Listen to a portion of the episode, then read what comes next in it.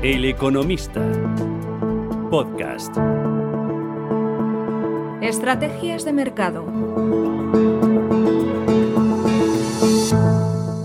Buenos días y bienvenidos una semana más al podcast Estrategia de Mercado. Les habla Carlos Simón y contamos, como es habitual, con nuestro analista técnico de cabecera, Joan Cabrero. ¿Cómo estás? Hola Carlos, ¿todo bien? La semana pasada vimos cierta tranquilidad en las bolsas, una tranquilidad que se mantiene ya desde hace prácticamente 20 días, que fue cuando vimos el último susto en el mercado, causado por el miedo a la inflación. La posibilidad cada vez más cierta de un repunte de los precios está ahí, pero el mercado está aguantando en zona de máximos igualmente. Eh, por eso cobra especial importancia la reunión de esta semana en el Banco Central Europeo, en el que se esperan movimientos hacia el tapering. Joan, Europa sigue por encima de las resistencias que marcaba días atrás, que son los 4.040 del Eurostox. ¿Qué significa esto? Bueno, veamos. Mm, lo primero, ante todo, saludar. Y lo segundo, eh, decirte algo que es muy importante. Y es, lo que hemos visto a corto plazo es importante. Es importante en la medida que es una señal de fortaleza. Pero siento decirte, y aunque pueda parecer que tenga más miedo que once viejas, mmm, sigo, sigo sin querer descartar la posibilidad de que nos encontremos ante una consolidación más amplia. Es cierto que hemos superado resistencias que por activa y por pasivas veníamos señalando, que eran niveles de 4.040 puntos en el 50, que eran el techo pues, del rango lateral que acotaba la consolidación durante las últimas seis semanas. Su superación es algo positivo, pero te insisto, Carlos, y a nuestros oyentes, que nos escuchan en el podcast, que esta superación de resistencias lo único que nos están diciendo es pues que el movimiento alcista de los últimos meses sigue vigente, pero para nada lo, lo vería como una gran, gran señal de compra. Es cierto que es una señal de fortaleza, una señal positiva y que podríamos seguir viendo mayores alzas a corto plazo que entiendo que podrían estar limitadas a la zona de 4.200, 4.300 puntos. Por lo tanto, aún queda un poco de margen.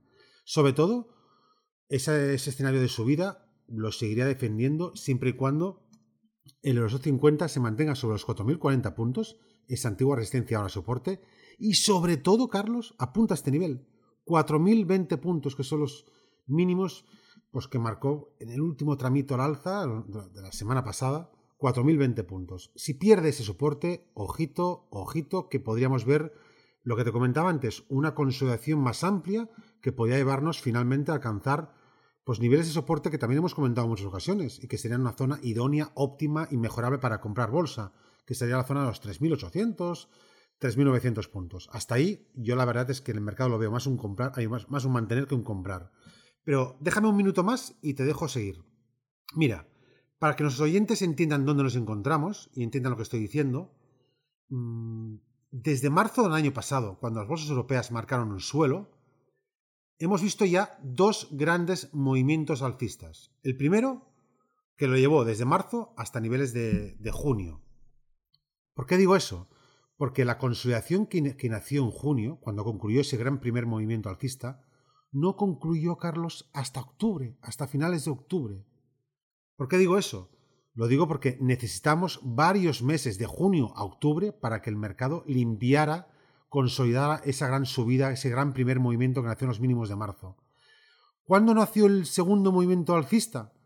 A finales de octubre, comienzos de noviembre. Y es precisamente donde nos encontramos. Este movimiento alcista se mantiene del todo vigente sobre todo después de que se hayan superado esas resistencias de 4.040 puntos en el Eurostoxx 50.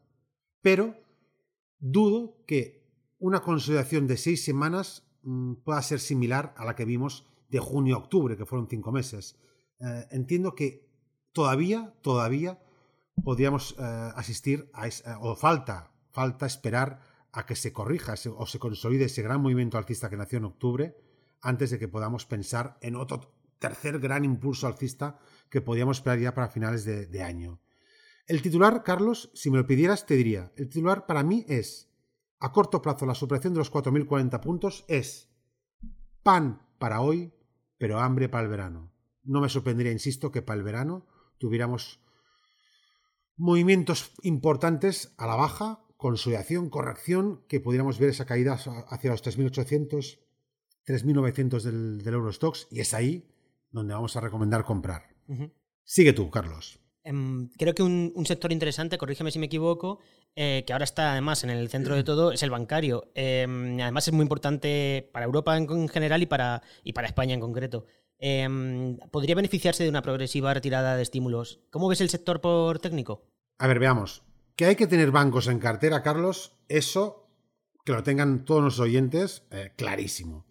Pero lo que tienen que tener también muy claro es que mm, es muy distinto comprar ahora que haberlo comprado hace unas semanas o unos meses. Vamos tarde. Estamos ahora, si miramos al Eurostock 50, eh, perdona, al sectorial del Eurostock 600 bancario europeo, vemos que se encuentra apenas, Carlos apunta, apenas a un 4% de recuperar niveles pre-COVID, que son niveles de 380 puntos del sector.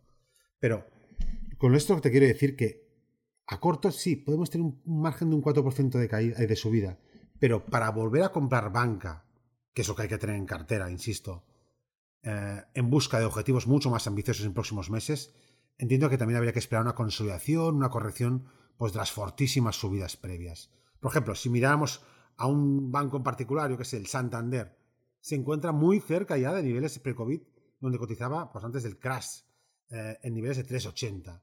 Hasta ahí tiene margen de subida. ¿Que puede llegar a 4? Sí, Carlos. Pero entre 3,80 a 4 euros es muy probable que frene, que necesite consolidar, que necesite tomar aire. Y esa corrección es la que tenemos que esperar para comprar banca europea. Mira, hablabas de, Santander, que precisamente la tenemos en la cartera del economista, la compramos a, si no me equivoco, a 2,90.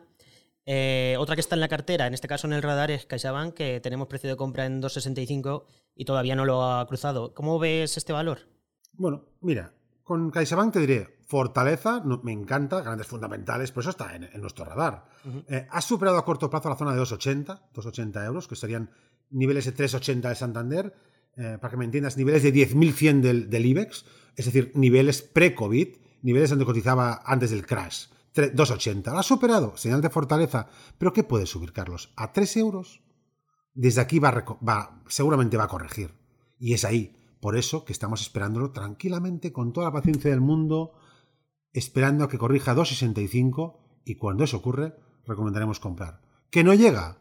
Oye, hay más oportunidades en el mercado y le desearía buen viaje, CaixaBank. Por lo tanto, muy atentos esta semana a lo que pase en Frankfurt y a lo que diga después Lagarde. Pues puede traer movimientos importantes tanto en bonos, en el euro y por supuesto en las bolsas. Muchas gracias, Joan, y hasta la semana que viene. Hasta la semana que viene, un placer, Carlos. Hasta luego, chao. Saludos. El Economista Podcast.